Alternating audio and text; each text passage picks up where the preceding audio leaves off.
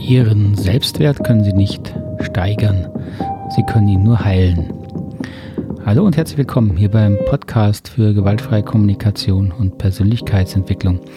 Im Mikrofon, das bin ich, Markus Fischer, und ich heiße Sie herzlich willkommen. Ich hoffe, äh, Ihnen geht es gut soweit in diesen turbulenten und stressigen Zeiten. Und äh, schwierige Zeiten schlagen auch gerne auf den Selbstwert und mit diesem Thema wollen wir uns heute mal beschäftigen. Bevor wir aber hier äh, einsteigen, möchte ich mich für vielfältige Unterstützung bedanken, die ich immer wieder kriege. An erster Stelle an meine Mitglieder in meiner treuen Podcast-Gemeinschaft, äh, wo ich eine kleine Gruppe von Menschen habe, die diesen Podcast unterstützen mit einem monatlichen Beitrag und das ist wirklich eine tolle Hilfe für mich. Ähm, und als neues Mitglied ist Caroline dabei. Caroline, ganz herzlichen Dank. Hab gestern deine E-Mail gelesen und mich freut das immer enorm, wenn ich das hier sehe, dass dann jemand da bereit ist, ein paar Euro im Monat zu geben, um diesen Podcast mitzutragen. Also ganz vielen Dank. Wenn Sie diesen Podcast unterstützen möchten, gibt es viele Möglichkeiten. Ähm, eine tolle für mich ist zum Beispiel eine Rezension zu schreiben, also eine Bewertung auf den äh, verdächtigen, üblichen verdächtigen äh, Podcast-Portalen, allen voran natürlich immer noch Apple Podcast. Und da habe ich auch neulich eine sehr bewegende gelesen von Wiebke, die geschrieben hat, dass sie dieser Podcast schon eine ganze Weile begleitet und auch durch schwierige Phasen geholfen hat. Und das hat mich schon sehr gefreut und dann macht es mir noch mehr Freude, hier so einen Podcast zu machen. Und wenn Sie äh, noch mehr helfen wollen, schauen Sie gerne mal vorbei in der Gemeinschaft hier diesen Podcast unterstützt. Das finden Sie auf der Homepage www.knotenlösen.com. Knotenlösen ein Punkt, äh, ein Punkt, ein Wort mit oe.com. Und dort finden Sie unter dem Button Online Akademie ähm, ein Feld Mitglied werden und dort können Sie den Podcast mit ein paar Euro im Monat unterstützen und kriegen auch ein paar kleine Goodies. Zum Beispiel hier so eine nette Willkommensnachricht. Also, aber zurück zum Thema unserem Selbstwert. So, wenn ich mal wieder in den Buchladen gehe und dort durch die Ratgeberabteilung schlendere, dann äh, rufen einem ja Dutzende an Buchrücken Titel entgegen von sich selbst lieben, an sich selbst glauben, positive Glaubenssätze äh, lernen, ein Selbstliebe-Tagebuch, mit dem man den Selbstwert mühelos steigern kann und so weiter und so fort. Äh, ehrlich gesagt, schon die Titel haben ja fast die Qualität, einen depressiv zu machen weil man stellt sich ja dann vor, aha, alle, alle um mich rum haben bestimmt diese Bücher gelesen und deswegen einen ganz tollen Selbstwert. Äh, da das dann sicher nicht so ist und dann meldet sich der eigene äh, nicht so tolle Selbstwert und dann hat man wahrscheinlich einen Grund mehr, wieder so einen Ratgeber zu kaufen. Ähm, so, das mit dem Thema Selbstwert ist ein, eine bisschen komplexere Sache. Und ich kann nur sagen, ich bin jetzt seit 20 Jahren in dem Bereich, in dem ich mit Menschen sehr intensiv an ihren persönlichen Themen arbeite und sie begleite. Und ich kann nur sagen, mir ist noch niemand begegnet, der mir irgendwie glaubhaft vermitteln konnte, einen ungebrochenen Selbstwert zu haben, geschweige denn sich selbst bedingungslos zu lieben. Und da können Sie natürlich auch äh, mich natürlich einsetzen. Das ist äh, äh, genau das Gleiche. Ich würde nie behaupten, dass ich einen äh, sonderlich großen Selbstwert habe ähm, sondern ich habe gelernt, mit den Verletzungen, die ich erfahren habe, zu leben. Ich habe sie halbwegs einsortiert, verstanden, warum sie passiert sind. Und man lernt ja auch immer etwas daraus, aber einen ungebrochenen Selbstwert, das ist eine große Illusion. Ich glaube ganz im Gegenteil, und das erlebe ich auch in meiner Beratungstätigkeit, das ist ein großer Teil der Konflikte, der Beziehungsprobleme, unserer ungesunden äh, Verhaltensmuster von Süchten, äh, ganz abgesehen, lässt sich aus meiner Erfahrung auf unbewusste und eben sehr häufig ungesunde Strategien zurückführen, um gerade einen selbst, einen verletzten Selbstwert äh, irgendwie auszugleichen, weniger zu spüren und eben zu betäuben. So ein Selbstwert, ein geringer Selbstwert lässt sich eben nicht durch ein künstliches Erlernen von positiven neuen Glaubenssätzen von positivem Denken, Selbstliebe, also äh, gedachter Selbstliebe oder ähnlichem verbessern, weil dadurch die Ursache der eigenen Selbstabwertung völlig unberührt bleibt. Das fühlt sich natürlich kurzfristig ganz gut an und ganz nett an, wenn ich dann vor dem Spiegel stehe und äh, mir äh, selber sage, dass ich doch immer ganz und geliebt bin und ein wunderbarer Mensch bin, das berührt natürlich mich ein bisschen und dann fühle ich mich eine Weile gut. Aber sobald diese äh, bewusste Selbsthypnose wieder aufhört, äh, wird man feststellen, dass man ganz schnell wieder in die eigenen destruktiven Gedankenmuster verfällt.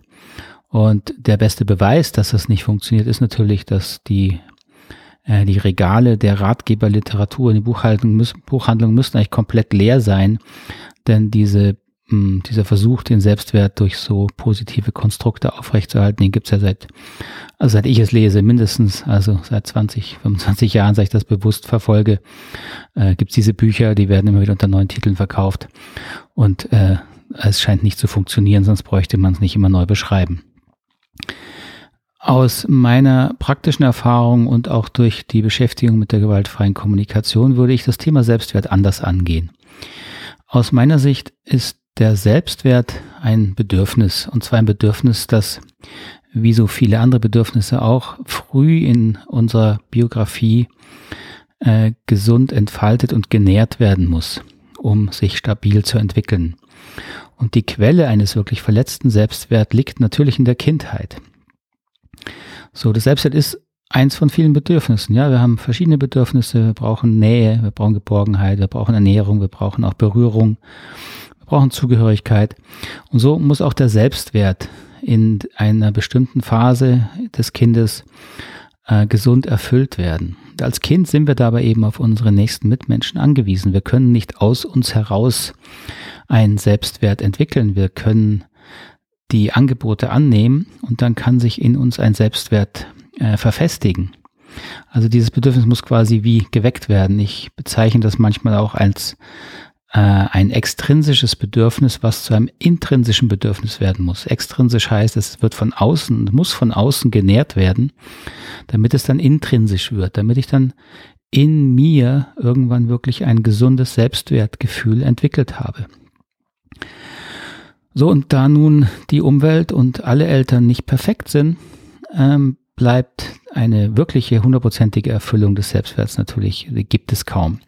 Und wahrscheinlich ist das auch nicht notwendig. Und auch damit müssen wir lernen zu überleben.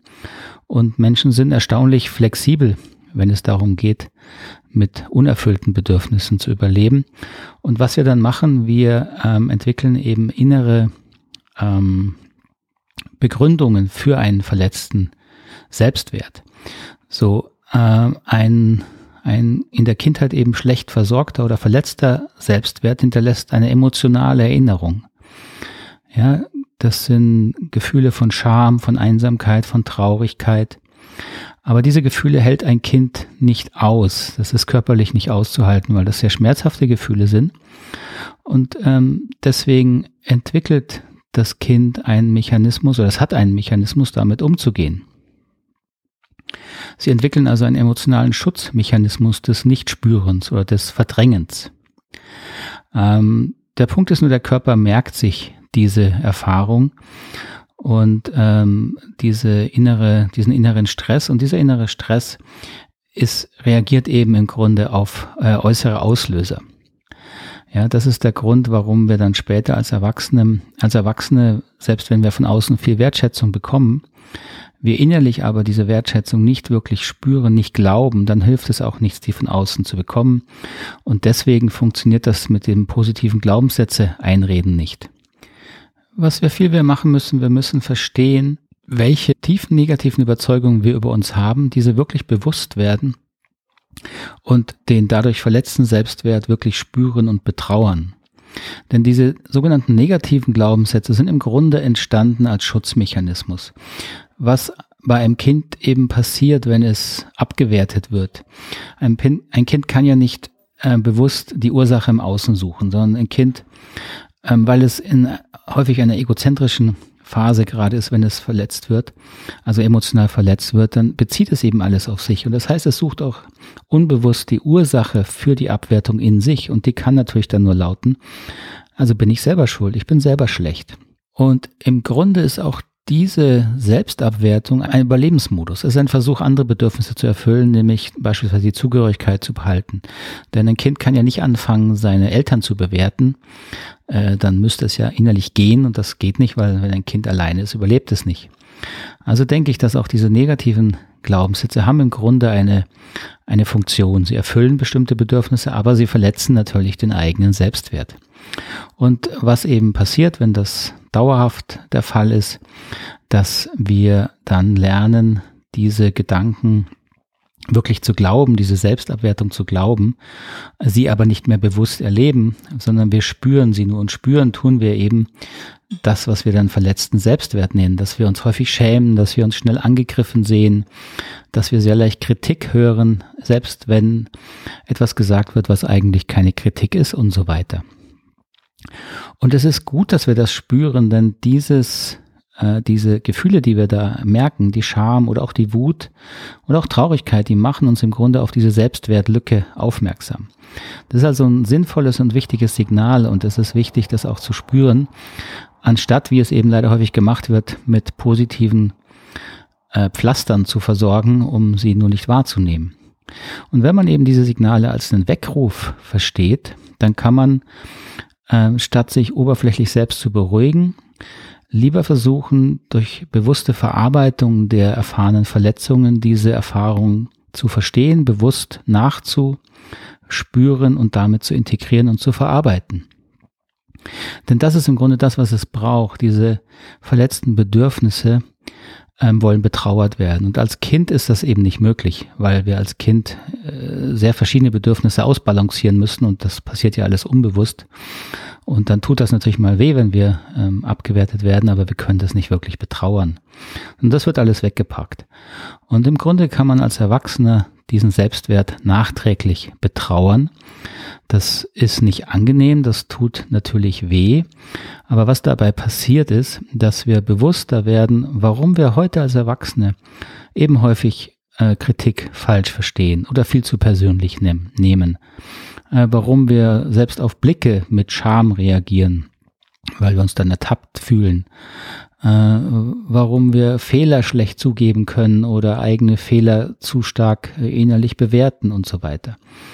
Und wenn wir dann uns bewusst machen, dass die Ursache für diese Reaktion eine innere Selbstabwertung ist, die an Grund eben in der Kindheit liegt, in verletzten Bedürfnissen in der Kindheit, und wenn wir das emotional nacherleben, diese innere Geschichte, die wir uns da erzählen, dann lernt unser Organismus, dass eben die Ursache in der Vergangenheit lag und das auch traurig war. Und Trauern ist ein guter Prozess, um, äh, um Dinge loszulassen und auch Erfahrungen loszulassen. Und dieses Betrauern hilft auch zu sortieren, dass eben im Hier und Jetzt ja gar kein Grund gegeben ist, weil hier und jetzt ist nicht diese Verletzung, die Verletzung war in der Vergangenheit. So dieser Trauerprozess, dieser Heilungsprozess des Selbstwerts, der ist aus meiner Sicht äh, sehr viel sinnvoller und hilfreicher, statt dieses oberflächliche Verdrängen der äh, verletzten Erfahrungen. So, so viel zum Thema verletzter Selbstwert. Ich hoffe, das äh, kann man soweit nachvollziehen. Und Sie wissen, hier in dem Podcast äh, geht es ja mir vor allen Dingen darum, dass wir hier auch in gewissen Dialog kommen. Also bitte trauen Sie sich, wenn Sie Fragen haben, schicken Sie mir eine E-Mail oder schreiben Sie mir eine WhatsApp-Nachricht oder gerne auch eine Sprachnachricht. Und vielleicht ist es auch Vielleicht möchten Sie auch, dass dann die Sprachnachricht hier im Podcast auftaucht. Das können wir auch gerne machen. So können wir hier so ein bisschen in Dialog treten. Darüber würde ich mich sehr freuen. Und wenn Sie selber lernen wollen, so mit diesen Themen besser umzugehen, vielleicht haben Sie ja Interesse an äh, einer Fortbildung, möchte ich hier auch kurz erwähnen. Wir haben jetzt ganz äh, relativ neu, ähm, seit einem guten Jahr jetzt äh, aktiv begonnen, auch unsere Fortbildung äh, online zu machen. Das hat schon vor Corona begonnen, aber es ist natürlich jetzt nochmal aktiver geworden. Und so haben wir zwei äh, Ausbildungen laufen, in denen man die empathische Begleitung, das empathische Coaching oder auch, wie wir es nennen, die äh, empathische Gesprächstherapie nach äh, Rosenberg und auch nach Rogers lernen und vertiefen können. Und wir haben mittlerweile wirklich schon einen ganzen Schwung an Leuten da drin. Und es ist fantastisch zu sehen, wie, wie gut und schnell die das lernen und wie viel auch online möglich ist. Also wenn Sie sowas interessiert, eine Coaching-Ausbildung oder eine Ausbildung zum Online-Coach, zum empathischen Online-Coach oder zur Begleitung, dann schauen Sie doch mal auf die Homepage www.knotenlösen.com und dort finden Sie das unter der Online-Akademie. Gut, und dann äh, war es das wieder mal für heute und bedanke ich mich ganz herzlich für Ihre Aufmerksamkeit und äh, wünsche Ihnen alles Gute, wo immer Sie mich gerade im Ohr haben und rumtragen. Vielleicht auf dem Weg zur Arbeit oder auf dem Weg in die Nacht und wo auch immer. Alles Gute, bleiben Sie gesund. Bis zum nächsten Mal. Tschüss, Ade.